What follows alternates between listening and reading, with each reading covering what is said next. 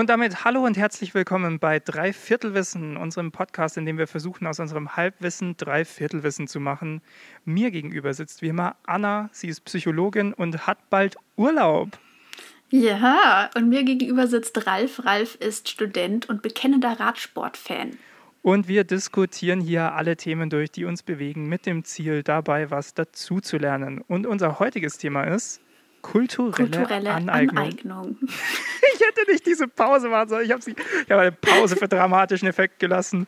Und Zoom ähm, lässt sowas nicht zu. Okay. Ja, Also wir sprechen über kulturelle Aneignung.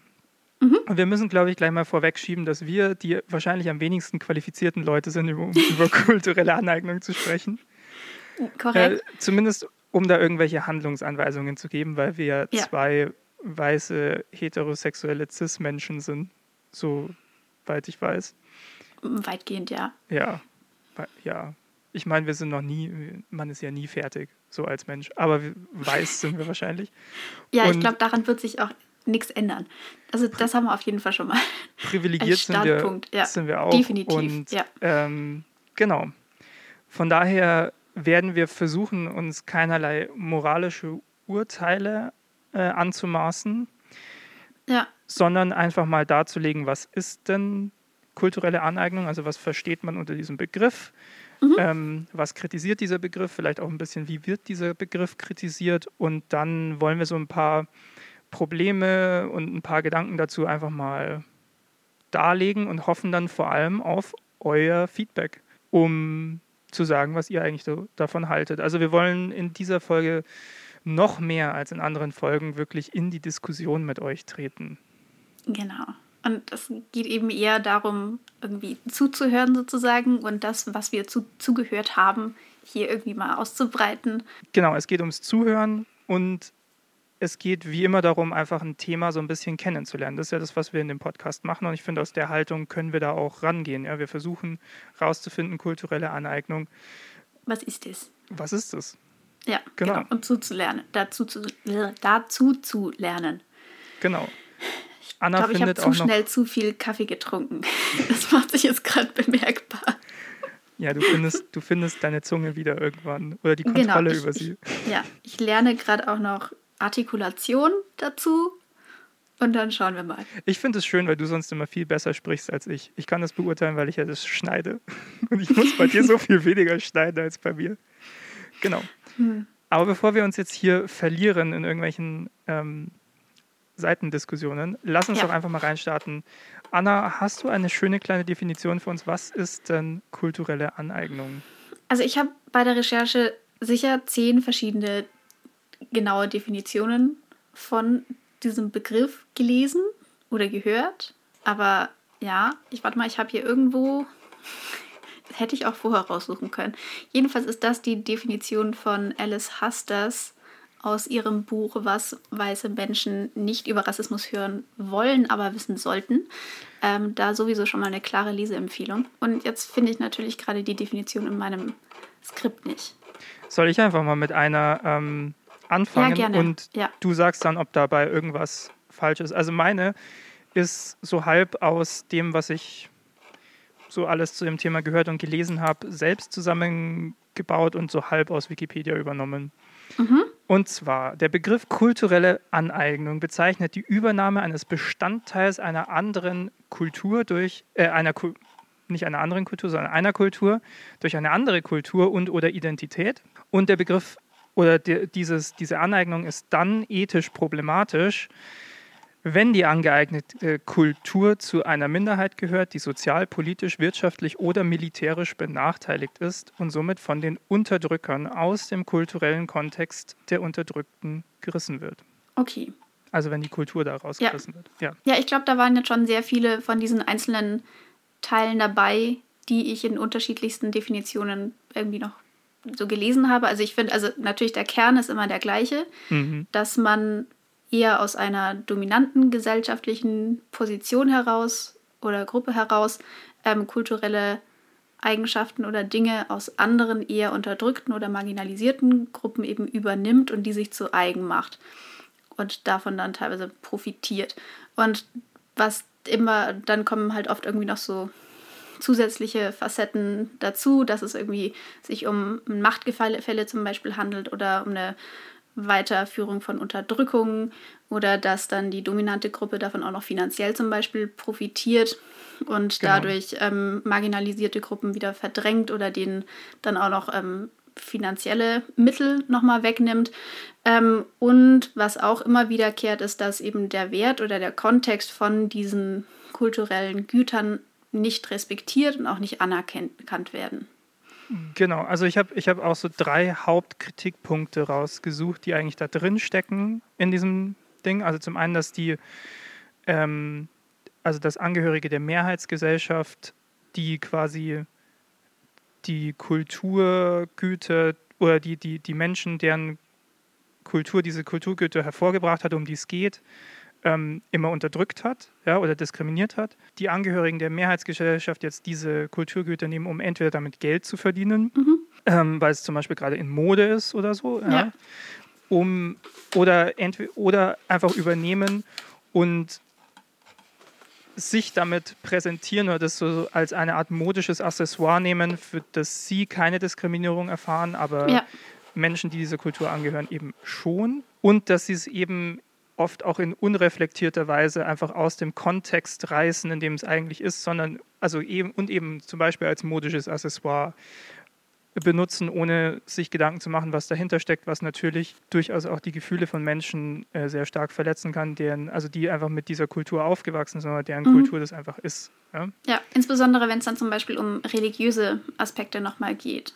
Also genau. es gibt zum Beispiel auf Festivals laufen dann manche Leute mit so Bindis oder sowas rum, also mit diesem ähm, roten Punkt zwischen ja. äh, den Augen, das aus dem Hinduismus kommt. Und da ist es halt ein Zeichen für eine spirituelle ähm, Sache auf jeden Fall. Und also das hat was Religiöses für Menschen, die diese Religion praktizieren.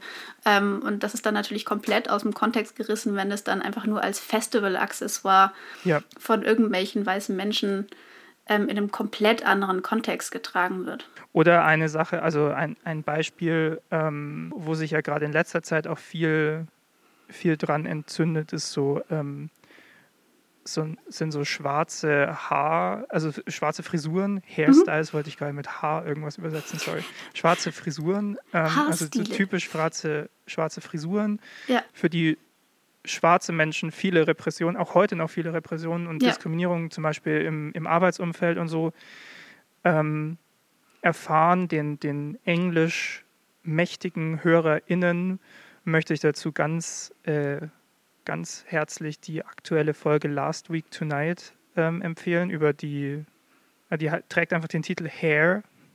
Mhm. Sehr gute Folge, die das einfach mal ein bisschen nochmal sehr anschaulich auf 20 Minuten aufarbeitet wenn dann weiße Menschen sozusagen die, diese, diese Frisuren übernehmen, ohne eben diese Repressalien äh, zu erfahren, sagt man das so, Repressalien? Egal. Ja. Da kommt man sich dann als, als Person, deren, deren Haar natürlich so ist, auch nicht besonders gut dabei vor. Genau. Also was immer wiederkommt, ist einmal einfach so generell diese, dieser fehlende Respekt, mhm. würde ich jetzt mal sagen, und Ignoranz, aus der das Ganze heraus irgendwie passiert. Und dann gibt es halt so verschiedene Facetten. Einmal also finanzielle Ungleichgewichte. Ähm, dann würde ich mal sagen, ähm, wenn bestimmte Güter dann nur appropriiert, also appropriiert werden können, also angeeignet werden können von der dominanten Gesellschaft, weil sie eben bestimmte Privilegien genießen.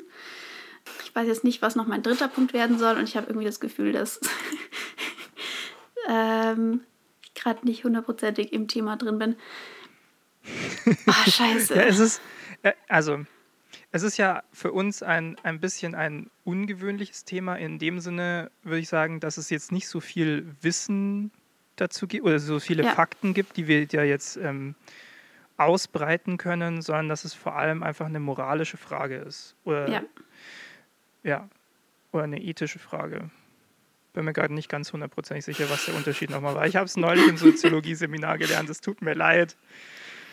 Und deswegen, ich glaube, es ist am anschaulichsten, wenn wir einfach mal so in ein paar Beispiele reinstarten ja, und so ein bisschen, was wir dazu so mitbekommen haben oder vielleicht auch Gedanken, die wir dazu haben. Und dann können wir ja mal gucken, wo wir so landen damit. Mhm. Soll ich einfach mal ein Beispiel anstoßen? Ja, gerne. Ich meine, ein paar hatten wir ja schon, aber ja, genau. dann gehen wir da jetzt einfach nochmal in also, die Tiefe. Zum Beispiel, ähm, der erste Punkt auf meiner Liste von Beispielen heißt Elvis versus Eminem. also beides sind ja weiße Musiker, ja. die Musik gemacht haben, die aus der schwarzen Kultur entstanden ist mhm. und die ganz offensichtlich auch davon beeinflusst waren. Ja. Aber ich würde sagen, es gibt einen massiven Unterschied zwischen beiden. Denn, also ich, ich glaube nämlich, dass das Problem der kulturellen Aneignung, so wie ich es verstanden habe, und bitte korrigiert mich da draußen, bei Elvis durchaus größer ist als bei Eminem. Ja, würde ich jetzt intuitiv auch so sehen. Weil Elvis zum Beispiel, also hat ja den, den, den, den Rock'n'Roll, der auf dem Blues und äh, diesen ganzen Musikformen basiert, ähm, sehr, sehr groß gemacht. Ja, ich meine, er wird als King of Rock'n'Roll bezeichnet. Genau. Ohne dabei so wirklich drau jemals darauf einzugehen, wer seine Einflüsse auch dabei waren. Mhm. Ja, also er hat das halt nie so besonders publik gemacht oder nie versucht, die, die, die anderen Künstler und Künstlerinnen, die in seinem Umfeld ja auch einflussreich waren für den Sound und für, für diese, diese Musikrichtung, wirklich mhm. ähm, zu pushen. So, ja. Auf der anderen Seite, bei Eminem würde ich sagen, ist es ein bisschen was anderes, weil er ja quasi aus einem Milieu kommt, wo diese ganze Hip-Hop-Kultur einfach die bestimmende Kultur war. Ja? Mhm. Ich fand das sehr spannend. Ähm, wir haben in der Vorbereitung beide, ohne uns abzusprechen, eine Folge von Feuer und Brot gehört. Also es ist ein, ein sehr allgemein sehr empfehlender Podcast, in dem die bereits angesprochene Alles hasst das auch äh, unter anderem drin ist. Mhm zu dieser Folge gab es noch so eine kleine Bonusfolge, ich weiß nicht, ob du die auch gehört hast, wo sie nochmal mit einer Freundin von ihnen äh, gesprochen haben, die gemeint hat, ja, sie ist schwarz, aber ihr, ihr irgendwie weißer Neffe, glaube ich, aus mhm. Brooklyn hat mehr mit Hip-Hop zu tun als sie, mhm. die irgendwie in Berlin ist und, und eher so mit Tech, äh, so Techno und sowas mhm. ähm, sozialisiert ist weil er eben aus diesem Milieu mehr ja. kommt. Und ich glaube, das kann man bei Eminem schon auch sagen. Und Eminem hat ja auch immer wieder, also oder eigentlich immer sehr prominent mit schwarzen Künstlern und Künstlerinnen zusammengearbeitet mhm. und nie, also da geht es ja auch gerade darum, wo er herkommt. Ja? ja. Von daher weiß ich gar nicht, ob man, also inwiefern man da von kultureller Aneignung sprechen kann, wenn er einfach die Kultur aufsaugt, die um ihn rum ist in seiner Mhm. Also da, wo er einfach gerade aufwächst. Ja, ja also ich meine, was man sich ja schon irgendwie mit irgendwie beachten kann, ist, dass er halt als weißer Künstler sehr, sehr erfolgreich geworden ist in dieser, in dieser Musikart, die halt ähm, überwiegend oder ursprünglich zumindest ähm, eine schwarze Musikart war. Ja. Ähm, und das ist halt die Frage, ob er mit sozusagen genau der gleichen, den gleichen Inhalten und der gleichen Musikart genau die gleiche Menge an Einfluss und Zuspruch und so weiter gekriegt hätte, wenn er nicht weiß wäre. Also ich, ich weiß nicht, ob man die Frage stellen kann, aber ich glaube zumindest so in den Beginnen, in, so, zu Beginn von Hip-Hop insgesamt und als es dann in Mainstream übergegangen ist, zunehmend gab es, soweit ich weiß, eben schon Fälle von dann eben weißen Künstlern, die dann plötzlich da kometenhaft aufgestiegen sind, ähm, während halt gleichzeitig schwarze Musiker, die das Gleiche schon viel länger gemacht haben, eben nicht so krassen Zuspruch bekommen haben von, vom Mainstream. Ich ähm, und ich denke mal, das kann man schon mhm. irgendwie mitdiskutieren, aber gleichzeitig würde ich schon da mitgehen, dass ähm, wenn wir jetzt Elvis Presley und Eminem nebeneinander stehen haben, Elvis Presley in der Hinsicht definitiv das größere Problem ist. Also ich, ich glaube, dass man bei Eminem ganz klar sagen kann, dass es auch daran liegt, dass er weiß ist, dass er so ähm, ja. erfolgreich wird. Er hat auch einen Song selber, wo er das thematisiert. Der heißt White America, mhm. wo er sich darüber lustig macht, über die, die ganzen weißen Kids, die plötzlich ihn hören Mhm. Und dann, dann so auf hart und also die, die, also von, also weiße Kids aus, aus reichen Familien sozusagen, mhm. ja, und dann so auf hart und Gangster tun, ja, ja. obwohl sie mit dieser Kultur gar nichts zu, gar tun, nichts haben. zu tun, haben. Und nur ja. plötzlich, weil er so aussieht wie die. Ja? Also mhm. Also er, er, er, hat eine, eine Zeile in dem Song, die heißt White America, I could be one of your kids. Also ähm, mhm. weißes Amerika, ich könnte eins von euren Kindern sein. Damit thematisiert er eigentlich das Problem ja schon selbst. Ja? Mhm. Fand ich ganz interessant. Ist, ist glaube ja. ich, auf jeden Fall eine reflektiertere Art und Weise, damit mhm. umzugehen als bei Elvis. Ja, ja, klar. Also besonders da, also ich meine, als Elvis da bekannt geworden ist, da ging es ja auch wirklich darum, dass schwarze Musiker einfach nicht musizieren durften oder nicht in den ähm, ja. Venues zumindest, in denen er auftreten konnte. Und ähm, dann halt einfach wirklich diese Art der Musik, die halt sehr als mitreißend empfunden wurde, einfach genommen wurde und dann da ein weißer Künstler dann da vorne hingestellt wurde und dann dadurch sozusagen salonfähig gemacht wurde. Ähm, während und dann halt die Hintergründe davon und wer ursprünglich dafür verantwortlich war für diese Art von Musik, das wurde halt komplett unter den Teppich gekehrt. Ja, also auf der anderen Seite, also ich, ich glaube, man kann die Unterscheidung aber trotzdem noch ein bisschen differenzierter machen. Im Sinne von, also dass natürlich auch Elvis einfach ein, ein Produkt, also in einer gewissen Weise ein Produkt seiner Zeit ist. Ja. ja. Und auch, dass, also durch solche Fälle, also dadurch, dass er dann diese Stile sehr populär gemacht hat, also später zumindest ja dann auch viel mehr Aufmerksamkeit auf die ähm, nicht weißen Künstler und Künstlerinnen gekommen ist, die diese ja. Stile gemacht haben. Also es ist, ich, das finde ich bei dieser ganzen Thematik kulturelle Aneignung. Also es, es toucht so, oder es, es, es, es, mhm. es geht so ein bisschen an so ein Problem hin, dass ich da, also dass ich da grundsätzlich, was heißt nicht, nicht Problem, aber so, eine, so ein Widerspruch hin, weil auf der einen Seite ja. denke ich mir ähm, als, als alter Idealist, ja, ähm, es, es, ist doch eigentlich schön, wenn wir von, also Einflüsse aus allen möglichen Kulturen haben und, und ähm, auch im Sinne einer einer, einer globalisierten Welt so eine Art, ich weiß nicht, also diese, diese lokaleren kulturellen Identitäten irgendwann überwinden und mal zu sowas wie einer Menschheit werden. Also ich weiß schon, das ist jetzt sehr, sehr weit gedacht, ja, und es ist sehr, sehr idealistisch gedacht also den, den kompletten kulturellen Reichtum feiern können, den wir haben. Aber auf der anderen Seite verstehe ich natürlich auch das Problem, wenn man das unreflektiert einfach aus dem Kontext mhm. reißt und sagt, hey, und ich feiere das jetzt, aber ich habe keine Ahnung, was ich hier eigentlich mache, sondern ich ziehe mir halt einfach irgendwas anderes an oder keine Ahnung, schmink mich oder wie auch immer, ja, weil ich das jetzt gerade cool finde und weil ich mir keine Sorgen machen muss als weißer Mensch, dass ich dafür irgendwie einen Backlash bekomme, mhm. dann ich verstehe das Problem in der Realität und ich denke mir, in der perfekten Welt sollte es keins sein, aber es ist halt gerade eins. Kannst du dem Gedankengang folgen? Ja, also klar ist das, also ja, also das ist auch sowieso das, wo ich, wo man immer dann dran stößt an diese ja.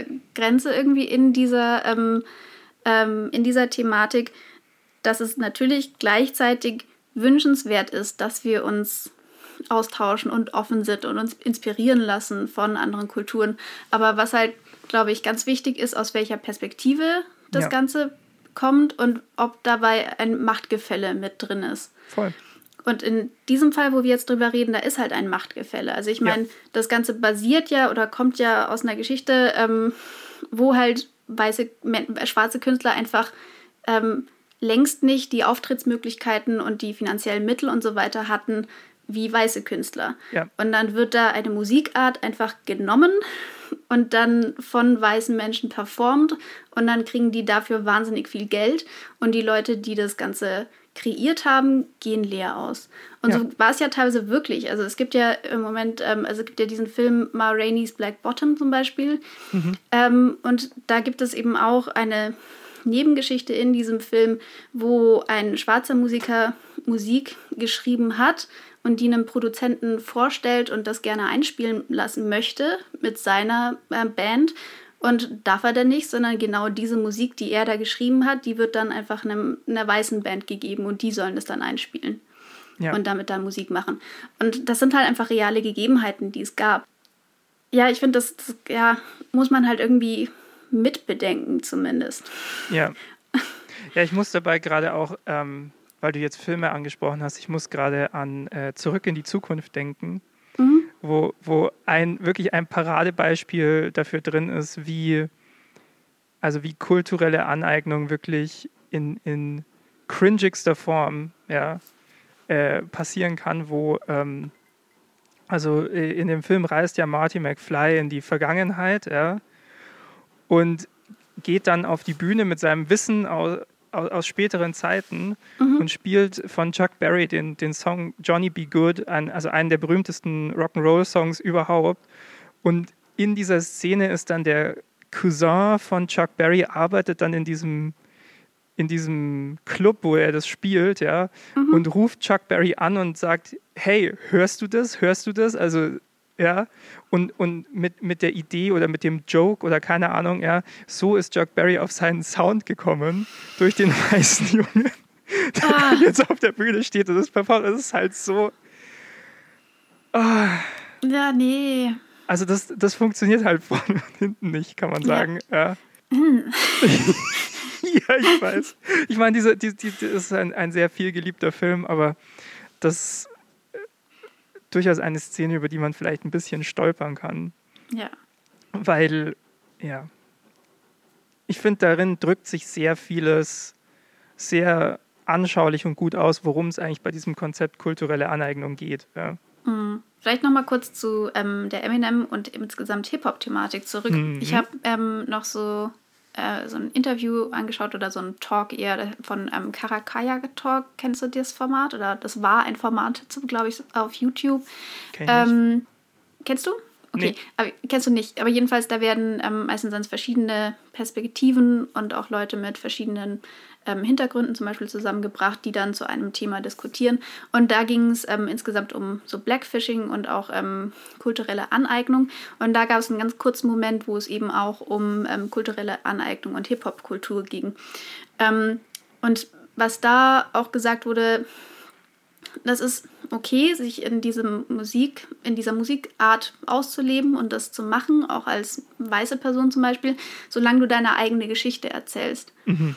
Und das ist ja auch das, was Eminem zum Beispiel macht. Aber was dann halt kritisiert wurde, wenn man dann so tut, als ob man auch so eine ähm, Ghetto-Vergangenheit oder Gangster-Vergangenheit oder sonst was hat und da vom harten Leben auf der Straße oder sonst was erzählt, wenn das überhaupt nicht stimmt.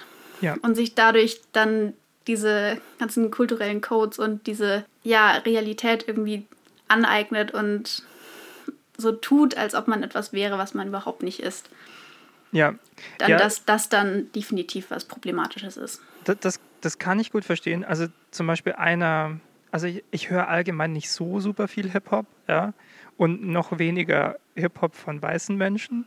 Aber ein, ein, ein Act, den ich immer sehr gerne und gut hören kann, ist ähm, Captain Peng. Ich weiß nicht, ob du den kennst. Nee. Und das wäre vielleicht, naja, wohl du hörst immer nicht so auf die Lyrics, ne? Mhm. Ähm, dann bist du bei Hip-Hop, glaube ich, sowieso ein bisschen falsch. Aber ja. ähm, das finde ich von daher immer ganz, ganz interessant, weil das gar nichts mit diesen typischen Hip-Hop-Narrativen zu tun hat, sondern eigentlich ganz viel so philosophische Konzepte und sowas. Es ist mhm. super verkopft teilweise, aber auch auf eine Weise sehr, hat halt gute Beats und dadurch geht es auch in den Bauch so rein und so, ja. Eben inhaltlich was ganz anderes macht als so fast alle andere Hip-Hop, den ich kenne.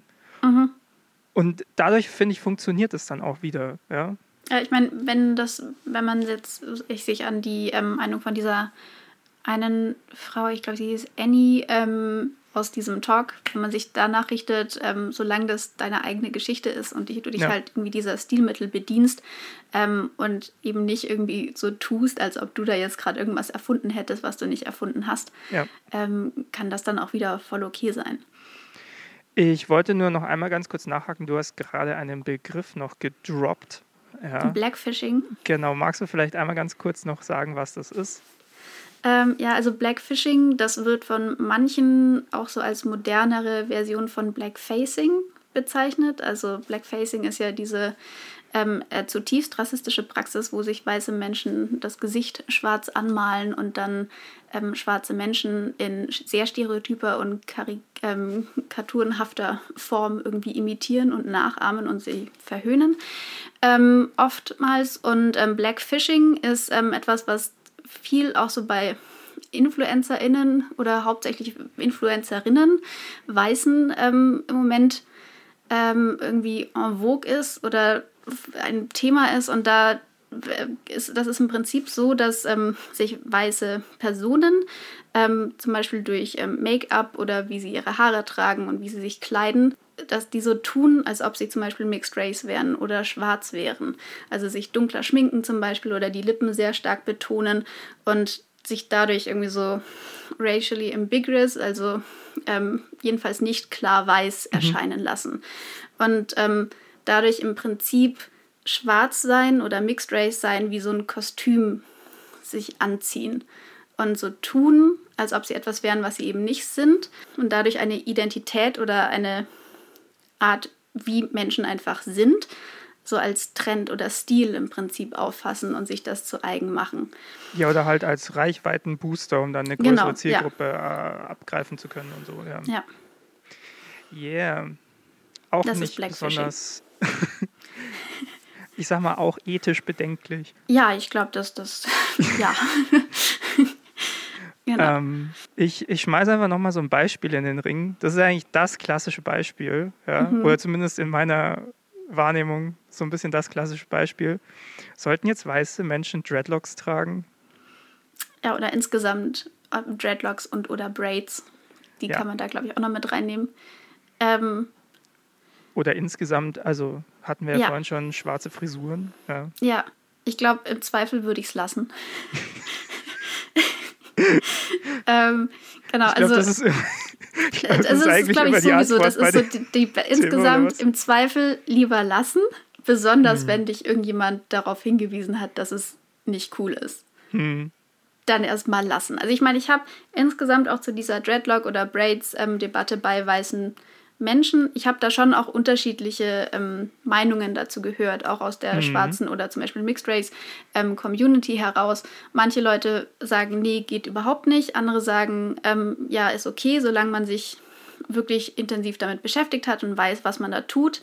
Und ähm, das eben mit einem gewissen Bewusstsein tut und nicht einfach nur, ja, ja. ich habe das bei Kim Kardashian gesehen und mache das jetzt auch.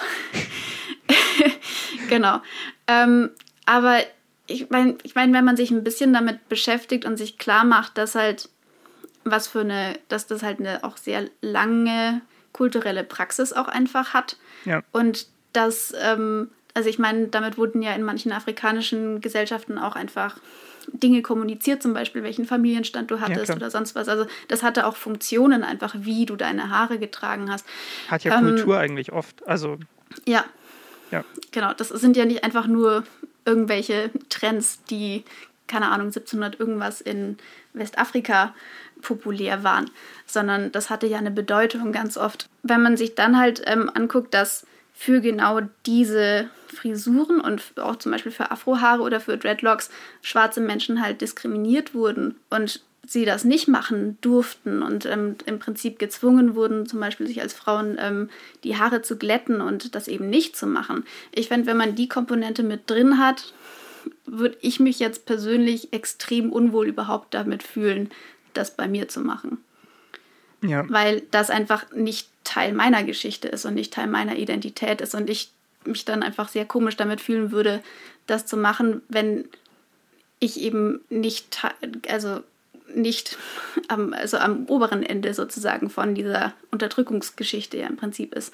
Und das ist ja. ja auch wieder was, was ganz viel bei diesen Debatten von kultureller Aneignung vorkommt, dass das so eine ja, Extension von historischen Unterdrückungsstrukturen ähm, einfach ist. Ja. Und so eine Fortsetzung von Kolonialismus zum Beispiel, wo es ja auch darum ging, dass weiße Menschen gekommen sind und sich Dinge einfach genommen haben. Mhm. Und so kann man das ja halt in Teilen, also manche von diesen kulturellen Aneignungen halt auch irgendwie lesen. Ich weiß nicht, wie siehst du das mit der Haare-Debatte oder hast du da noch Punkte hinzuzufügen? Ich fand's, also ich habe in der Vorbereitung äh, einen Podcast noch gehört, den fand ich sehr interessant, kann ich sehr empfehlen. Er kommt natürlich auch in die Binde rein, alle unsere Quellen. Mhm. Und zwar ähm, von der Bildungsstätte Anne Frank ja. gibt es so ein Format, das ist die Streitbar. Finde ich an sich ein cooles Format, wo sie ähm, einfach verschiedene Leute einladen, die sich mit einem Thema beschäftigt haben und da eben unterschiedliche Perspektiven haben, um einfach auf einem, naja, ich glaube, Streit ist das falsche Wort, sondern einfach zu diskutieren sozusagen. Ja. ja ähm, und da gibt es auch eine Folge eben zu kultureller Aneignung. Und auch da ging es um Dreadlocks und um Frisuren im Allgemeinen irgendwann wurde gesagt, es ist schon okay, sozusagen, wenn sich eine Person damit wirklich auseinandergesetzt hat. Ja. Und da dachte ich mir, ist das wirklich so? Weil kann ich als außenstehende Person denn sehen, ob diese Person sich damit auseinandergesetzt hat? Also es funktioniert ja, ja nur, wenn ich dann Punkt wirklich ich auf diese gekommen, ja. wenn ich dann auf diese Person zugehe und so eine Art Quiz mit der veranstalte. Ja. Ja. Und, und aber bis dahin, also äh, verletzte Gefühle entstehen ja vorher, ja. Ja, genau. Also letztendlich, also insgesamt diese, ähm, das Problem aus kultureller oder ich meine kulturelle Aneignung, der Kern dessen ist, dass dadurch Verletzungen entstehen auf Seiten der Kultur, aus der etwas einfach ja. genommen wird, ungefragt oder unreflektiert oder wie auch immer.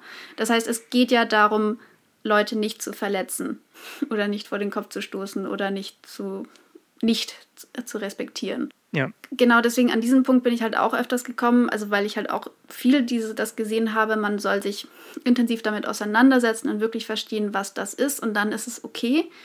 Aber besonders bei so Sachen wie halt ähm, Mode zum Beispiel oder ähm, Frisuren, wenn ich damit einfach irgendwo rumlaufe, ich habe ja dann kein Schild mit dabei. Ich habe mich ausführlich mit ähm, äh, der Geschichte von afrikanischen Braids beschäftigt. Ja. Und deswegen ist es okay, dass ich diese Frisur gerade trage. Ja. Sondern ich laufe dann ja so rum. Und Ja. das kann dann ja zu einer Verletzung bei jemandem zum Beispiel fühlen. Oder, oder, oder das kann dann, das sieht man mir ja nicht an. Genau. Und, Und, selbst, ähm, ja, deswegen, Also, ja, mit dem wenn ich Punkt da kurz ich, einhaken hab ich auch so ein bisschen gestruggelt. Ja, selbst wenn ich mich total ähm, informiert habe, ja, wenn ich alles dazu weiß, so, ist es ja trotzdem noch so, wenn ich als weiße Person diesen, diese Frisur trage, dann werde ich deswegen trotzdem nicht diskriminiert, so, Ja. wie eine, so wie eine schwarze Person diskriminiert wird, zum Beispiel am oder Arbeitsplatz. vielleicht, oder so, ja. ja. Und da, also ich habe mir in der Vorbereitung dieser Folge relativ viel auch die Frage gestellt, also ich studiere ja gerade im Nebenfach Soziologie und gehe da sehr drin auf und ich dachte mir die ganze Zeit, was sagt eigentlich die Soziologie dazu? Weil das ja eigentlich müsste es ja ein, ein, ein Paradeproblem dafür Mhm. sein. Ja? Und leider bin ich noch nicht so tief in der Kultursoziologie drin, was mit der Strukturierung meines, meines Studiums ähm, zusammenhängt. Aber es gibt da so einen Soziologen, der heißt Pierre Bourdieu. Der ähm, hat so ein bisschen auf, ausgehend von Marx, Klassentheorie und diesen ganzen Sachen so, so eine Theorie entwickelt, dass es mehrere, also es, äh, er, er hat gesagt, Marx war schon gar nicht so auf einem schlechten Weg mit seinen verschiedenen Klassen in der Gesellschaft, aber es ist mir zu einfach, was er sagt. Und es gibt mehr als zwei Klassen und es gibt nicht nur eine Art von Kapital. Und darauf will ich gerade hinaus. Es gibt nämlich bei Pierre Bourdieu nicht nur das ökonomische Kapital, also das Geld, das ich habe, sondern auch noch soziales und kulturelles Kapital. Also soziales Kapital ist quasi, wen du kennst, ja, wen Mhm. du kennst, der dich voranbringen kann in der Welt.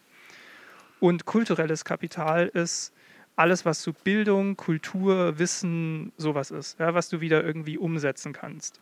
So, und das finde ich so irre, weil wenn du darüber nachdenkst, dann können zwei Menschen, ein, ein, ein weißer Mensch und ein schwarzer Mensch, ja, auf das, die, die gleiche kulturelle Ressource, also zum Beispiel die Dreadlocks, zurückgreifen und haben dabei trotzdem ein unter, also vom Wert her, wenn du es nimmst, ja, unterschiedliches kulturelles Kapital, weil die eine Person erlebt Diskriminierung, also kommt damit weniger weit als die andere Person, Mhm. obwohl das ein Kulturgut ist, das bei der äh, nicht weißen Person, also in, in, in, der, in, der, in der Kultur oder in der Geschichte der nicht weißen Person entstanden ist. Mhm. Und das klingt jetzt vielleicht ein bisschen abstrakt, wenn man es so ausdrückt, aber ich finde eigentlich, darin lässt sich sehr gut begründen oder, oder, oder sehr gut eigentlich sehen, wie, also wieso kulturelle Aneignung wirklich so ein, also tatsächlich ein Problem ist oder tatsächlich wirklich einen Punkt hat, da was zu kritisieren. Ja? Mhm. Das ist ja oft so ein, eine Kritik, die an diesem Begriff kommt, so, ähm, ja, Kultur ist für alle da und was, was, was kritisiert die hier eigentlich sozusagen? Ja, so dieses kann man Kulturen etwas wegnehmen Ding. Ja, genau. Oder, oder dieses, dieses wollt ihr, dass wir alle so zu kultureller Reinheit, also das ist Ja. sowieso ein ganz schwieriger Begriff, Ja. irgendwie zurückkommen. Aber eigentlich auch immer ja. dieses habt ihr keine anderen Probleme Ding. genau. Wie immer. Aber also es zeigt ja, dass es, dass es kein Kult, eben kein kultureller Austausch auf Augenhöhe ist, sondern mhm. Dass, es, also dass es da durchaus einen Unterschied im Wert gibt. Ja. Oder in der Wertung gibt. Mhm.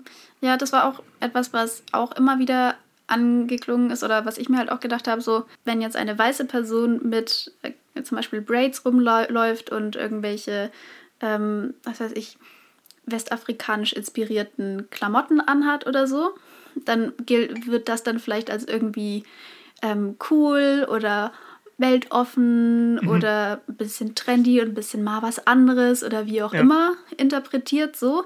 Aber wenn genau das Gleiche eine schwarze Person anhätte, würde die wahrscheinlich irgendwie als traditionell, nicht integriert, keine Ahnung, zu sehr noch in Westafrika oder wie auch immer verhaftet oder sonst was im Zweifelsfall äh, möglicherweise betrachtet werden. Ja. Das heißt, genau die gleiche Sache wird bei Weißen gefeiert und wird als cool irgendwie gesehen und die profitiert davon. Und auf der anderen Seite hast du halt wieder eine Diskriminierungserfahrung. Genau. Ich möchte jetzt ganz kurz an der Stelle, weil es gerade so anbietet, nochmal einem Argument zuvorkommen, bevor das also jetzt hier eingewandt wird dann von irgendjemandem, ja. Natürlich ist es keine kulturelle Aneignung oder zumindest keine problematische kulturelle Aneignung, wenn jetzt eine schwarze Person, keine Ahnung, zum Beispiel Dirndl trägt oder so. Ja. Weil, also das ist ja, das ist ja so ein, das ist ja so ein bisschen so eine Verdrehung des Arguments. Mhm die, die, die man oft hört, beziehungsweise, ja. ja. ich weiß nicht, vielleicht haben manche Leute es auch einfach nicht auf dem Schirm. Ich will da jetzt gar nichts Böses unterstellen, aber es ist ja, es funktioniert mit kultureller Aneignung ja genauso wie mit Rassismus oder Sexismus. Ja. Du kannst nicht rassistisch gegenüber Weißen sein in einer weißen Mehrheitsgesellschaft, ja. weil, weil es ja um eine Diskriminierung geht. Und die Diskriminierung geht immer von der mächtigen Position ja. zur nicht mächtigen Position und ja. nicht umgekehrt. Das wollte ich nur einmal ganz kurz einwerfen, bevor das wiederkommt. Ja. Bevor, wir, genau, bevor dieses Argument bei viel. uns aufschlägt. Ja. ja.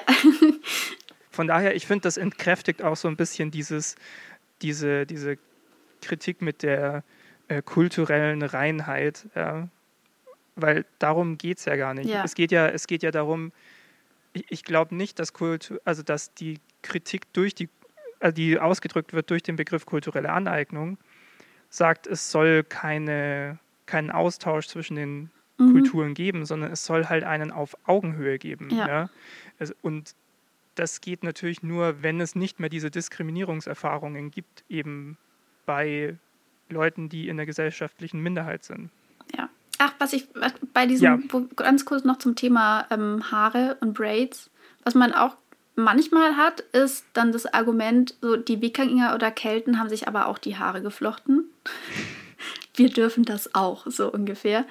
Ähm, ich finde, also einerseits, das, was wir heute sind, ist jetzt kein direkter Nachfahre von den Wikinger oder Kelten, kulturell gesehen. Und ähm, zweitens, wenn man sich solche Frisuren macht, denkt man nicht an die Wikinger oder an die Kelten und sagt sich, so möchte ich aussehen, sondern man denkt an äh, zum Beispiel eben die Kardashians, die solche Frisuren ähm, appropriieren oder eben an schwarze Menschen, denen man dann nacheifern möchte. Mhm. Und ich, deswegen nur das vielleicht noch kurz, weil man das auch manchmal sieht. Ähm, und ich finde, das ist kein Argument in dieser Debatte. Ja, ja, ja, voll. Ich wollte nur mal, um ganz kurz einfach mal ganz verrückt hier die, die Fahrbahn zu wechseln sozusagen, mhm. wollte ich mal dahin kommen, äh, zu überlegen, was, also gibt es denn, gibt's denn Bereiche, in denen kulturelle Aneig äh, kultureller Austausch so rum schon relativ gut funktioniert. Ich sage nicht, dass es perfekt ist. Ich sage nicht, dass es dann nicht auch zu kulturellen Aneignungen und sowas kommt. Aber ich glaube, es gibt so ein paar Sachen, da gibt es kulturellen Austausch, der funktioniert. Und ich glaube, ein Bereich, in dem das relativ gut funktioniert, ist Essen. Ja, hätte ich jetzt auch gesagt. Also vor allem, wenn du, also vor allem in, in, in Ländern, die, die halt große Zuwanderung haben oder die in denen also viele Kulturen zusammenkommen, ja, ist es ja so, dass die, dass die Küchen, die Gerichte irgendwann nach und nach immer weiter verschmelzen und, und, und ganz neue Gerichte entstehen, die, die ganz, ganz, ganz, ganz viele Einflüsse haben. Also an der, an der Stelle ähm, möchte ich auch mal noch kurz eine, eine kleine eine kleine Serie empfehlen. Das ist eine Doku-Serie, oder was heißt Doku-Serie? Also so Unterhaltungs-Doku-Serie auf Netflix. Die heißt Somebody Feed Phil, Mhm. wo ein, ähm, äh, wo ein Typ namens Phil die Welt bereist und in, in verschiedene Städte oder Regionen auf der Welt reist, um tolles Essen zu erleben und das aber auch immer mit dem kulturellen Hintergrund und mit den Leuten vor Ort und so verbindet. Mhm. Also geht dann immer auf Märkte oder schaut sich an, was ist denn hier eigentlich die Kultur, die hier ist. Und alles immer versucht sehr, sehr positiv zu sehen. Ja? Also, also versucht das Gute in den Menschen und der Welt sozusagen allgemein zu sehen. Das ist, glaube ich, so seine Grundhaltung. Mhm. Ja, es ist eine, eine Show wie Balsam für die Seele, sage ich mal. und da geht es auch ganz viel darum, quasi, wo kommen denn die Einflüsse in diesem Essen her? Ja? Und daran Mhm. musste ich die ganze Zeit denken, weil ich dachte, das ist so cool, weil dann kommt das zusammen und die Leute setzen sich einfach hin und essen was Leckeres und merken, oh geil, es ist ja, eigentlich ist es ja geil, wenn vieles zusammenkommt, ja, und Ja. sich, sich ergänzt und, und neue Geschmäcker herausbringt. Ja. Und ich glaube, dass in einer gewissen Weise kultureller Austausch auch, also auch wenn wir jetzt schon Negativbeispiele genannt haben, auch in der Musik relativ gut funktionieren kann, zumindest. Ja. Weil Sounds, Einflüsse, Melodien, weißt du, das da, da, da, oder Rhythmen oder so, also dieses kreative Verbinden von Elementen von überall her, gibt ja dann auch so, so, so Genres wie World Music oder so, die eben versuchen, möglichst viel Kulturelles einzubinden oder so. An sich, glaube ich, gut funktionieren kann, wenn du, und das glaube ich, so ein bisschen die Bedingung dafür, wenn du halt auch sichtbar machst, wo die Einflüsse herkommen. Also Ja. wenn du jetzt nicht den Elvis machst, Ja, aber ich glaube, da ist es dann schon auch wichtig, dass man dann halt zum Beispiel auch Künstler aus bestimmten Kulturen dann sichtbar macht und Mhm. denen eine Bühne gibt und nicht Ja. einfach nur Dinge einfach mal übernimmt oder sich eben aneignet, sondern Ja. dass man, wenn man zum Beispiel Macht hat oder irgendeine Form von Einfluss, das auch nutzt, um Leuten aus marginalisierten Gruppen ähm, eine Bühne zu geben. Ja, also zum Beispiel ein Beispiel, das mir jetzt gerade einfällt, ist, ähm, was ich super spannend fand, ist Radiohead, die auf einem ihrer, ihrer letzten Alben hatten dann auch so, so Beats und, und Sounds so ein bisschen, die eher so aus dem orientalischen Raum kommen, ja, oder aus, so aus dem nahöstlichen Raum kommen. Mhm. Und ich war auf einem Konzert von denen äh, vor ein paar Jahren.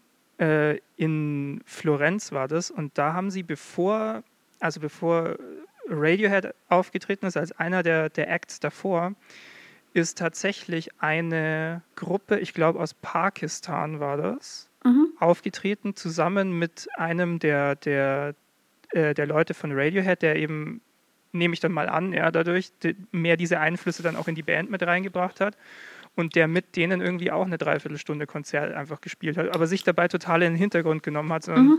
sozusagen denen einfach die Bühne gegeben. Ja. Und das fand ich ziemlich cool, weil Mhm. das, also ich, ich denke mir, das ist ja genau das, also es ist ja, es ist ja voll cool, dass du sagst, boah, ich höre da was, das ist irgendwie, das ist, das begeistert mich, das würde ich gerne Ja. in meine eigene Musik übernehmen, das macht was mit mir. Ja. Und dann stelle ich aber auch die Leute so ein bisschen, bringe ich auch mit auf die Bühne sozusagen, die, Ja. die mir geholfen haben, das zu finden. Das hat so was schön Kollaboratives, finde ich.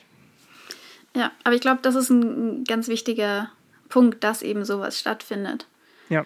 Ja, aber klar, also ich finde, also kultureller Austausch ist mega wichtig und ich finde es besonders für unsere ja, äh, weiße Dominanzgesellschaft ganz wichtig, dass wir in Ko äh, Kontakt mit anderen Kulturen stehen und halt auch, auch einfach dieser Punkt, dass es andere Wege gibt, Dinge zu tun und dass das, was wir hier fabrizieren, nicht die einzig wahre Art ist, Denk mal, wie, wie man Dinge das, macht.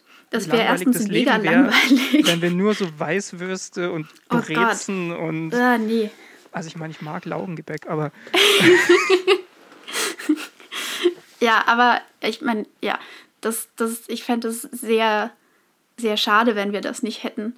Ja. Ähm, aber ich glaube schon, dass wir uns auch noch mal mehr bewusst dafür, äh, bewusster damit umgehen müssen. Ja, es geht ja um woher das diese Wie, ganzen ne? genau, ähm, Einflüsse kommen und wie wir sie in unser Leben integrieren. Weil, also Mhm. auch was zum Beispiel so Essen oder Musik oder sowas eben immer angeht, ist, dass es dann, dann irgendwie problematisch wird, wenn irgendwelche weißen Dudes sich irgendwas nehmen und sich dann sagen, wir machen das jetzt und wir machen da jetzt hier voll die coolen, authentischen, was weiß ich, ähm, abgefahrenen Trommelsachen. Und mhm. wir zeigen jetzt anderen weißen Menschen, wie das geht und wie diese Musik funktioniert. Und das ist halt, also so geht's halt nicht. Also, ja, keine Ahnung. Äh, Oder dass es dann einfach das nicht, nicht so cool. wirklich weiß, wie es ja. wirklich geht. Genau, ja. ja. Also ich meine, natürlich kannst du. Also Wenn du jetzt zehn Jahre bei einem, bei einem, bei einem also das studiert hast, da wo es herkommt, dann kannst ja. du es wahrscheinlich schon weitergeben. Aber wenn ja. du, wenn du halt selber nur so rudimentär das mal in einem YouTube-Video aufgeschnappt genau. hast. Ich habe da mal so einen Workshop bei irgendeinem so bekifften Typen gemacht und jetzt bin ich hier Spezialist für, ähm, keine Ahnung, dieses eine traditionelle Instrument oder sowas. Ja, genau. Das ist halt nicht so cool. Ich weiß gar nicht mehr, welche Hautfarbe der hatte, aber er hatte Dreadlocks, das wird schon passen. Yay.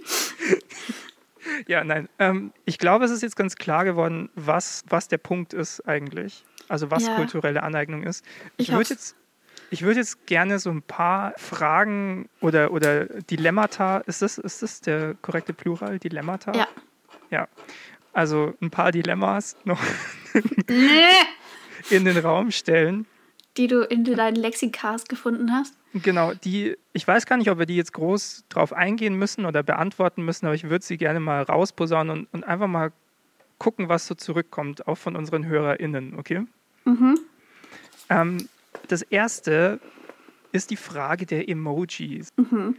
Also es gibt ja seit einer Weile, und das ist ja wunderbar, Emojis, die meisten Emojis in allen möglichen Hautfarben sozusagen. Ja. Ist es cool, als weißer Mensch zum Beispiel ein, ein schwarzes Emoji zu schicken. Und nee. also ich, ja. Außer du redest gerade mit jemandem über Black Power und möchtest da, ja, okay. keine Ahnung, dann die Faust schicken oder sowas. Ich glaube, in dem Kontext wäre es vielleicht okay, aber ansonsten, wenn du über dich redest, nein. Also es war ja auch Thema in dieser Feuer- und Brot-Folge und ja. da, deswegen bin ich da überhaupt so ins Nachdenken gekommen, weil ich glaube, ich eine andere Auffassung davon hatte, was das Emoji repräsentiert, mhm. als das, wie es gedacht wurde. Weil, also wenn das Emoji mich repräsentieren soll, ja. dann ist es natürlich, dann kann es problematisch sein, sag ich mal. Ja. Aber wenn man einfach sagt, ich, ich will ein Emoji, das cool aussieht, weißt du, was ich meine? Also klar, ein Emoji drückt irgendwie so ein Gefühl aus oder soll eigentlich ja kommunizieren, so ein bisschen, ob jetzt was ironisch gemeint ist oder wie, mhm. also welches Gefühl, welcher Tonfall dahinter steckt. Ja. Aber ich, also ich habe da ewig drüber nachgedacht, mhm. weil ich einfach in meiner, im, also in meiner Vorstellung ist das Emoji für mich wie ein Wort, ja. Es ist wie ein, wie ein, wie, wie Sprache halt. Und also ich, ich nutze ja Sprache gerne auch um damit rumzuspielen. Ja. Und es ist halt, es, es drückt nochmal eine, eine Feinheit irgendwie aus, die ich jetzt vielleicht im Wort nicht habe oder eben, mhm. ja, ähm, aber ich habe nicht, ich habe nicht so über Emojis nachgedacht, dass sie mich repräsentieren. Okay. Sondern also eigentlich eher als Teil des Textes. Aber du schreibst ja irgendwie über dich. Ja, kann sein. Ja, du ja. versuchst ich, ja ich, irgendwas auszudrücken. Ja, genau. Ich bin da auch noch nicht fertig mit dem, mit dem okay. darüber nachdenken. Ja, ich will, ich will das gar nicht, also ich, ich, ich fand das nur so interessant, weil das mich total eben ins Nachdenken darüber gebracht hat. Ja. Fand ich interessant, weil manchmal habe ich, glaube ich, schon also Emojis von einer anderen Hautfarbe sozusagen gewählt, einfach weil ich fand, dass die cooler Kontexten aussehen. Denn? Ja, das, das würde mich jetzt interessieren. Ja, das müsste ich raussuchen. Das ist echt, das ist eine gute Frage. Und besonders dieses, dass es cooler aussieht, wenn das eine schwarze Person dann sozusagen ist oder ein schwarzes Gesicht oder wie auch immer. Das ist ja auch ein bisschen weird. Das bringt Weil das halt auch wieder zu diesem Black as a Trend irgendwie da so ein bisschen reinpasst oder vielleicht reinpasst. Ich meine, das kommt jetzt mega drauf an, wann du das machst. Ja, ja, ja, ja, genau. Hast. Aber es, es, ich glaube, es kommt auch immer so ein bisschen, es kam auch so ein bisschen aufs Emoji an sich an. Ja? Mhm. Aber ich weiß es nicht. Ähm, also ich hatte zum Beispiel, ich habe mal mit mhm. einem, das war mein Nachmieter in einem Studentenwohnheim. Und der hat mir immer Emojis geschickt, diese, diese Frau, mhm. die irgendwie, keine Ahnung, sich dann die Hand ins so Facepalm oder, mhm. oder der hat irgendwie immer, erstens, es war ein Typ und der hat diese Frau irgendwie genommen, was ich schon mal seltsam fand. Und die hat er dann auch immer noch in so einer, ja, jedenfalls nicht weißen Hautfarbe mir geschickt. Und das war halt ein weißer junger Student. Das fand ich mega seltsam. Ich hatte immer noch keine Ahnung, was er mir damit sagen wollte, aber ich fand das komisch. Ja, das kann ich verstehen. Ich, also dieses, dieses Emoji-Ding hängt ein bisschen zusammen mit dem nächsten Punkt, den ich einfach mal so rausschmeißen will. Ja. Und zwar, jetzt wird es ein bisschen nerdig. Jetzt geht es nämlich um Videospiele. Es gibt ja viele Videospiele, in denen du, also gerade so, so Rollenspiele und sowas, in denen du am Anfang so deinen Charakter designen kannst. Ja? Mhm. Wie der aussieht, welches Geschlecht er hat, bla bla bla. Ich habe gemerkt, ich spiele, mm, also meine Charaktere sind eigentlich fast immer Frauen. Mhm. Oft auch nicht weiße Frauen, sozusagen, die ich spiele. Mhm. Und ich würde nicht, also ich würde mich nicht mit meinem Charakter gleich, also ich würde nicht sagen, der Charakter repräsentiert mich in der Story, mhm. sondern meine Sichtweise ist immer, das ist eine Figur, die ich in diesem Setting oder so einfach cool fände, wenn diese mhm. Figur diese Story erlebt. Das fände ich, das fände ich ne, ne, auch irgendwie einen ne, ne, coolen, irgendwie macht es die Story besser für mich, ja? Mhm. wenn diese Figur das erlebt. Oder das, ist für mich auch einfach, ich weiß nicht, ich, also ich sehe es manchmal auch so ein bisschen wie einen Film, aber natürlich steuere ich das, ja. Das, ist ja der, das ist ja irgendwo das, wo es dann sich reibt, ja. Aber ich denke mir halt einfach, wenn dieses Spiel jetzt ein Film wäre, dann wäre es doch so langweilig, schon wieder so einen weißen Mann als Hauptfigur zu haben. Deswegen ja. designe ich das halt dann anders, ja. Aber letzten Endes steuere ich es ja trotzdem. Mhm. So, das will ich auch einfach mal nur so rausgeben, als ist das ein Problem oder nicht. Ja. Also ich könnte mir vorstellen, dass du da ein Stück weit irgendwie anders rangehst als andere Menschen. Vielleicht. Also weiß ich nicht, wie das, ich meine, ich spiele solche Spiele nicht, ich weiß das nicht so genau, ja. wie man da normalerweise rangeht. Aber ich meine, wenn du sagst, das ist sozusagen eine Figur oder eine Rolle, die du da halt spielst, dann muss die ja nichts mit dir zu tun haben, eigentlich in dem Moment. Ähm, ich habe auch schon halt eine Figur Frage, zum Beispiel mal designt, die hell strahlend pinke Haut hatte. Auch schick. Ja, und dazu so grünes Haar. Es sah richtig abgefahren uh. aus. Okay, okay. Ähm, also schon mal mutige Farbwahl, würde ich sagen. Ja, ich wollte halt cool. mal was anderes. Ja, ähm, ja, pff, weiß ich jetzt nicht. Aber ich meine, ich, mein, ich bin da auch keine Expertin bei dem Thema. Ja, ja, genau. Ich, ich, wir müssen das jetzt auch gar nicht fertig beantworten. Ich will das nur mal so fürs Feedback sozusagen rausgeben, ja? Ja. Jedenfalls interessanter Punkt, den hatte ich so jetzt auch noch nicht auf meiner mentalen Liste stehen.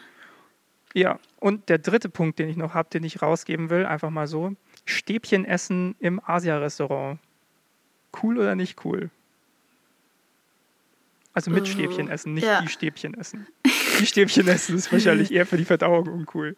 Ja, ich, ich glaube, ich weiß gar nicht, ob es überhaupt zur Verdauung kommt, wenn du die du Stäbchen isst. ob Sag das mal, nicht schon weiter an, vorne ein Problem sind. ist.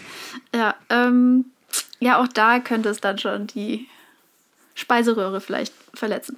Ähm, ja, genau. Also zuerst dachte ich mir, äh, äh, total harmlos, auch weil ich das halt so, also weil ich das zum Beispiel auch einfach kenne, dass wenn man gerade in so chinesischen Restaurants oder so ist, dass man gefragt wird, ob man mit normalem, mm. also mit, mit westlichem mit, Besteck ja. oder mit, mit, äh, mit Stäbchen essen möchte. Ja. Mm. Und ich denke mal, gut, wenn, wenn das gefragt wird, weiß ich nicht, ob das überhaupt, also ob das dann ein Problem ist. Also wenn es schon angeboten wird sozusagen. Mhm. Auf der anderen Seite ist man ja überhaupt nicht sozialisiert normal, also äh, als weißer Mehrheitsgesellschaft Mitgliedsmensch. Ja. Ja. Aber da andererseits so sitzt du gerade im Restaurant. Ja. Von kann es auch also eine Anerkennung sein, zu sagen, ja, also ich mein, okay, ich, ich versuche das Essen auf die, auf die ja. traditionell intendierte Weise zu essen? Weil ich meine, es ist ja auch dann, vielleicht ist man dadurch auch nochmal irgendwie aufmerksamer oder anders, weil es ist ja schon ein anderer andere Art des Essens dann auch teilweise. Ja, es ist auch einfach manchmal, also wenn man es nicht gewohnt ist, schwieriger Sachen in den Mund ja. zu bekommen. ja. also auch, auch allein deswegen vielleicht. schon auf, äh, aufmerksamer. Ja. ja, und ich meine, man sitzt ja in diesem Restaurant, man ist sich ja in dem Moment absolut bewusst, warum man das gerade tut und woher das kommt. Ja, aber ich meine, hast du die ganze History des Stäbchen hast du ja auch oder oder nee, natürlich das, nicht. Du kannst ja auch nicht so wie jemand, also ich, genau. ja und und ich meine, es gab ja schon auch also dann auch anti-asiatischen Rassismus zum Beispiel, wo dann Leute als Stäbchenesser oder Reißfresser genau. oder wie auch immer dann beschimpft wurden. Ja, das eben. Ja, oh, hatte ich so noch nicht drüber nachgedacht. Ich auch lange nicht. Und deswegen finde ich so, also ich, ich, wie gesagt, wir müssen es ja nicht beantworten. Ich glaube, wir mhm. sind auch wirklich die Letzten, die ja. es beantworten sollten. Aber ich finde ich finde es auch gut, einfach sich mal diese Fragen zu stellen, weil ich meine, letzten Endes haben wir es ja mit einem moralisch-ethischen Problem zu tun. Gibt es in dem Sinne ein richtig und falsch dabei? Es ist halt, ich glaube, man muss da so ein bisschen den eigenen moralischen Kompass entwickeln dafür. Und deswegen ist es, glaube ich, ganz gut, sich mit den Themen auseinanderzusetzen. Ja. Ich habe heute für, ähm, für mein Soziologie-Studium äh, äh, einen, einen Text von Kant gelesen, wo es um den kategorischen Imperativ geht. Mhm. Kant und Rassismus ist wieder eine mhm. problematische Sache, aber ich sage mal, kategorischer Imperativ als philosophisches Denkkonstrukt erstmal nicht so schlecht. Und der kategorische Imperativ sagt ja, handle nur nach derjenigen Maxime, von der du wollen könnt, von der du willst, dass sie ein allgemeines Gesetz werden könnte. Ja? Und ich habe überlegt, wie ist es, das auf kulturelle Aneignung anzuwenden? Und ich bin mit dem Gedanken nicht fertig geworden, weil ich, also in einer gewissen Weise, weil der so, so, so hart ist, so konsequent ist, ja, weil alles, was ich tue, soll ja quasi verallgemeinerbar sein als mhm. Gesetz. Das heißt, wenn, wenn du das anwenden würdest, dann und sagen würdest, okay, ich, ich darf mir nichts aneignen, was, was von anderen Kulturen ist oder von Kulturen, die hier, hier Minderheiten sind, dann, dann hast du ja wirklich diese klare Trennung zwischen Kulturen. Auf der anderen Seite, wenn du sagst, ja gut, ich darf mir alles aneignen, dann, ist, dann, dann, hast, du, dann hast du wieder, dann bist du beim anderen Extrem. Wahrscheinlich kann man mit dem, kann man trotzdem aber auch mit dem Imperativ sagen, gut, ich kann es, also ich kann Austausch mit anderen Kulturen haben, wenn es auf Augenhöhe geschieht. Ja, und auch auf respektvolle Art und Weise eben. Ja. Und informierte Art und Weise. Ja. Ja, gut, aber ich fand das nur mal interessant, mhm. weil, weil, weil bei, ich finde, gerade bei moralischen Fragen sich nach dem kategorischen Imperativ zu fragen, ist immer irgendwie spannend. Der ist nicht so schlecht, finde ich. Mhm. Als Denkkonstrukt. Findest du nicht so? Nee, ich, ich bin. Nee, ich hänge noch in dieser, wie man das übertragen könnte, weil dafür muss man ja, also Dafür, darüber müsste ich jetzt erstmal im stillen Kämmerchen, glaube ich, nochmal nachdenken. Ähm, Können wir vielleicht in der Intervention nochmal nachdenken.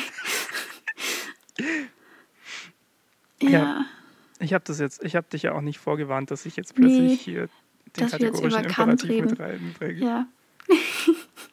ja, es wird immer schnell kompliziert. Mhm. Dann, ja. Aber ich habe gerade in meinen Notizen noch ähm, was gefunden dagegen. Das soll so ein, so ein Guide sozusagen sein oder so eine mhm kleine, so eine, so eine Richtlinie im Prinzip, wenn es um Fragen der kulturellen Aneignung geht. Ähm, und da sind auch so ein paar Fragen, die man sich stellen soll. Mhm. Ähm, also, was genau leist du dir eigentlich und woher kommt es? Ähm, warum leist du dir das? Also leist du dir das zum Beispiel, um eine ganz bestimmte Reaktion zu bewirken, um irgendwie edgy oder cool oder sonst was zu wirken? Mhm. Gehst du respektvoll mit der Sache um? Und wie würde sich jemand aus dieser kulturellen Gruppe fühlen? Also ist das etwas, ist das eine wertschätzende und irgendwie authentische Darstellung zum Beispiel von dieser Kultur oder ist es dann mhm. eher was Stereotypisierendes? Und ich glaube, das sind schon so Punkte, die man sich dann irgendwie vielleicht so ein bisschen fragen kann, wenn es um solche Punkte geht, um da halt sich zu überlegen, ist das, was ich gerade mache, irgendwie noch okay oder mhm. ist es nicht okay? Und mache ich das zum Beispiel einfach nur, weil ich irgendwas ausschließlich ästhetisch schön finde? Und dann, also das sind dann so, ich finde es zum Beispiel immer seltsam, wenn irgendwelche säkulären weißen Menschen aus Europa sich dann einen Buddha ins Wohnzimmer stellen. Mhm. Sowas finde ich ein bisschen seltsam.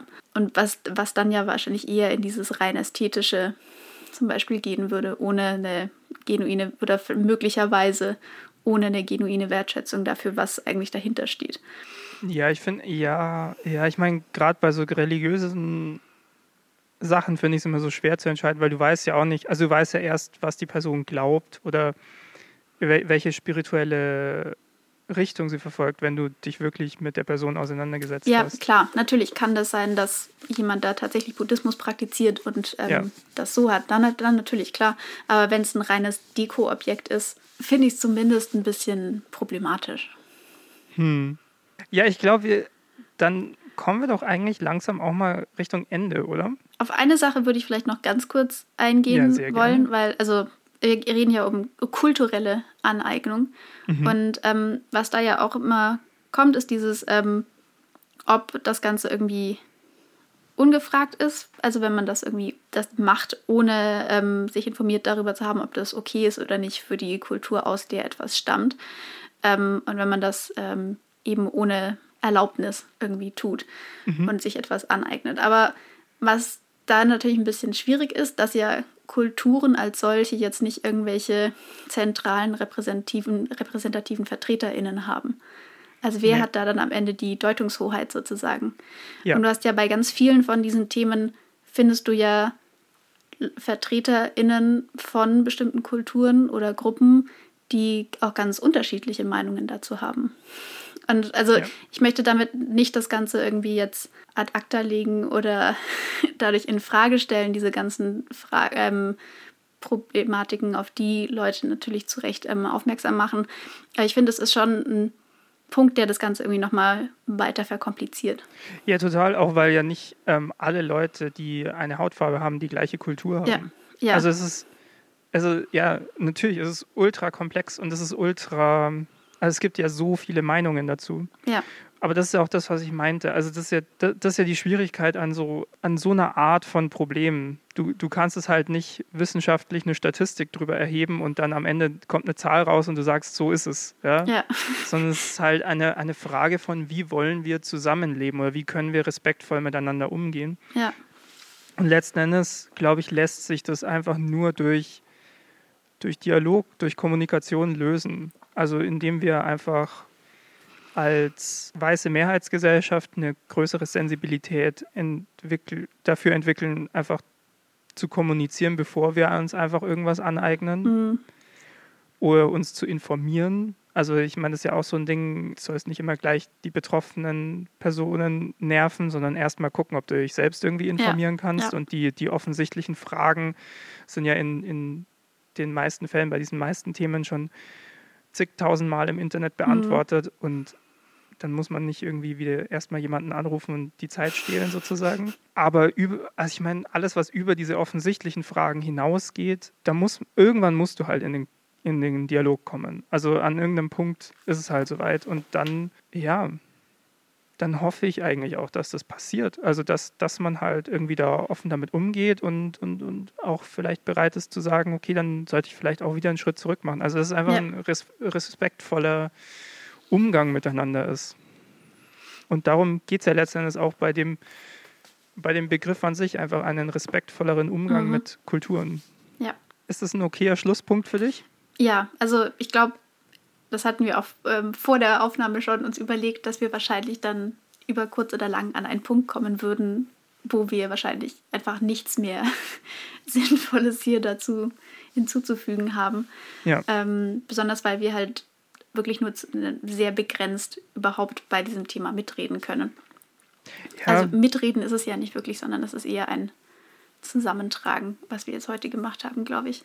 Mm, Oder ja. laut nachdenken. Ja, ja. Genau. Aber ich finde, also ich finde auch dafür ist der Podcast ja da, ne? Ja. Also ein laut Nachdenken und dann hoffentlich hoffentlich ganz viel Feedback bekommen, wo andere Leute auch ein bisschen mit nachgedacht haben. Ja. Da würde ich mich wirklich sehr freuen. Genau. Falls wir heute irgendwie kulturell unsensibel in irgendeiner Form waren, dann ähm, tut mir das leid. Es war auf jeden Fall keine Absicht. Ja. Ähm, falls uns da irgendwas Ungutes dazwischen gerutscht sein sollte, dann darauf natürlich auch wieder darauf hinweisen ja. gerne. Ist bestimmt irgendwie passiert. Ja. Aber ich kann nur so viel sagen, wir bemühen uns. Also ich habe ja auch am Anfang gesagt, wir wollen keine Urteile über irgendwas fällen oder keine, keine Empfehlungen aussprechen. Und ich glaube, ich habe trotzdem irgendwie zwischendurch ein, zwei Mal ähm, mich normativ ausgedrückt quasi. Ich vermutlich auch, ja. Ähm, ja, also wie gesagt, wir bemühen uns nach Kräften und wir versuchen es auch zu verstehen und ähm, alles, was wir noch dazu lernen können, immer gerne her damit. Ja. Und damit würde ich jetzt einfach mal ganz Hardcut-mäßig unsere Abschlussrubrik anmoderieren. Oh. Und zwar die schönen Dinge des Lebens. Okay, damit darfst du anfangen, weil ich habe noch nichts. du hast dir doch nichts überlegt? Nein. Sehr gut. Ja, ich, ich, ich mache es heute ganz kurz. Radfahren. Für mich ist eines der schönsten Dinge des Lebens Radfahren. Es gab jetzt endlich mal wieder irgendwie schönes Wetter hier. Ähm, ich konnte mein Rennrad auspacken, auf die Straße gehen, einfach fahren und dann ist man da irgendwo draußen, wo nicht viele Menschen sind und man sich keine Sorgen um Corona machen muss. Und ah, es ist einfach ein befreiendes Gefühl. Und mehr habe ich dazu eigentlich auch nicht dazu zu sagen. Also wenn ihr Bock habt, Rad zu fahren oder sonstigen Sport zu machen, einfach mal rausgehen und Sport machen. Es wird langsam wärmer. Okay. Anna, was hast du dir in den letzten paar Sekunden aus den Fingern gesogen? Also einmal das, was wir schon bei der Anmoderation angesprochen haben. Ich habe bald Urlaub. Sehr gut. ähm, und aber das, wo, was mir im Moment sehr, also was mir sehr gut getan hat jetzt in den letzten paar Tagen, ist die Tatsache, dass meine beiden Eltern inzwischen die erste Impfung haben. Yay. Und das ist etwas, worüber ich wahnsinnig erleichtert bin und sehr, sehr froh bin und sehr dankbar bin, dass das jetzt doch so schnell und spontan ging. Also die sind im Prinzip an AstraZeneca-Impftermine rangekommen, die ähm, die Person, die sie ursprünglich gekriegt hätte, nicht haben wollte. Ähm, ja. Und auf die Art und Weise konnten sich meine Eltern jetzt impfen lassen. Und genau, das ist, finde ich, eine sehr schöne Sache. Da würde ich mich auch nochmal anschließen. Ich finde, ich bin zurzeit auch echt so erleichtert über jede Person ja, in ja. meinem Bekannten- und Familienkreis, die und auch darüber hinaus ist. alle. Ja, ja, sowieso. Ja, aber, aber ich meine, nochmal da nochmal besonders klar. Also meine Großeltern zum Beispiel, die haben jetzt alle schon die zweite Impfung drin ja. und so, und das ist so eine Erleichterung. Ja, ja, genau. Meine Oma zum Beispiel, da sind jetzt endlich die Besuchsregelungen ein bisschen gelockert worden. Das nice. heißt, man kann sie jetzt mehr als eine Stunde sehen, wenn man dafür extra zu ihr hinfährt. Ähm, genau, und sie darf, glaube ich, auch jetzt mehr als eine Person auf einmal sehen. Endlich. Und das ist natürlich auch wahnsinnig viel wert. Ja. ja, wunderbar. Dann gehen wir doch heute mal ein bisschen mit Hoffnung aus dieser Diskussion raus. Ja. Und es ist mal eine Folge, wo wir nicht so viel über Tote reden mussten. Das stimmt. Auch schön. Ja. Also allgemein so ein bisschen leichter vom Thema. Hat ähm, auch was. Ja. Könnten wir öfters machen. machen wir. Und nächstes Mal gibt es wieder Geschichtsschwerpunkt. Da Yay. wird wieder alles anders. ja, wer weiß, vielleicht finden wir auch geschichtlich irgendwas, was nicht ganz so schwer ist. Hm, mal ähm, sehen. Lasst euch überraschen, wir haben es noch nicht entschieden. Wenn ihr gerne genau. äh, Themen dem Geschichtsschwerpunkt ähm, beisteuern wollt oder euch wünschen wollt, dann äh, meldet euch einfach bei uns. Ja. Am einfachsten kann man das machen über Instagram. Voll die gute Überleitung, Ralf als wäre ich ein Profi. Aber hey, wir machen das jetzt hier auch schon zum zehnten Mal. Das ist unsere zehnte offizielle Folge. Äh, kleines Jubiläum, an dem an der Stelle noch Shoutout an uns selbst. okay. Ja, und vor allem an unsere ZuhörerInnen, die ja. bisher immer zugehört haben. Ähm, es freut uns echt sehr. Dass also, Leute immer noch zuhören, das finde ich ja, schon cool. Also hätte ich nicht unbedingt Zahlen erwartet nicht am Anfang. Riesig, aber nicht null. Und deswegen. Also das ist wirklich was, also jetzt mal ganz im Ernst, das ist wirklich was, was mich sehr freut, dass wir irgendwas ja. machen, was tatsächlich so ein paar Leute interessiert. Ja. Und auch ähm, nochmal auch ganz besonderen Dank an alle, die immer wieder mal also uns Feedback gegeben haben und mitdiskutiert mhm. haben und mit nachgedacht haben und so. Das, das macht richtig Spaß. Das, ja, also, ich finde das auch cool. Ich, ich habe gerade vorhin kurz überlegt, ob ich den Podcast als mein schönes Ding des Lebens quasi ah. nehme, aber ähm, vielleicht auf dieser auf diese Art und Weise noch. Und ähm, da euch der Podcast so gut gefällt, hier ein paar Möglichkeiten, wie ihr uns unterstützen könnt. Instagram. Instagram at Dreiviertelwissen, Twitter at Dreiviertelwissen nur mit drei mit und drei, vier. vier. Also als Zahlen geschrieben. Genau. Ich sag mal, auf Instagram ist mehr los als auf Twitter. Wir haben da auch ein, zwei mehr FollowerInnen ja. auf Instagram.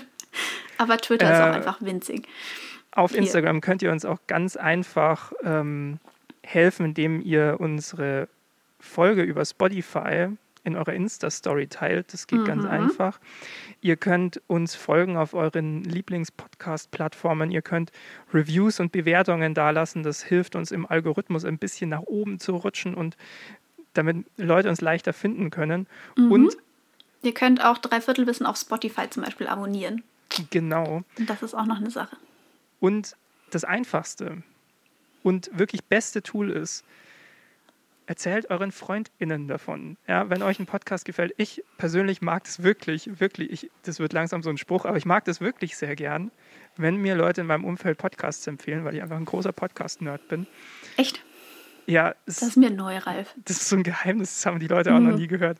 Ja. Und erzählt es einfach weiter. Ich glaube, so ein, so, ein, so, ein, so ein gemeinsamer Podcast ist auch immer was Schönes für die Freundschaft. So, das habe ich jetzt einfach mal in den Raum gestellt. Okay. Auch Gut. wenn ich dazu keine wirklichen eigenen Erfahrungen habe.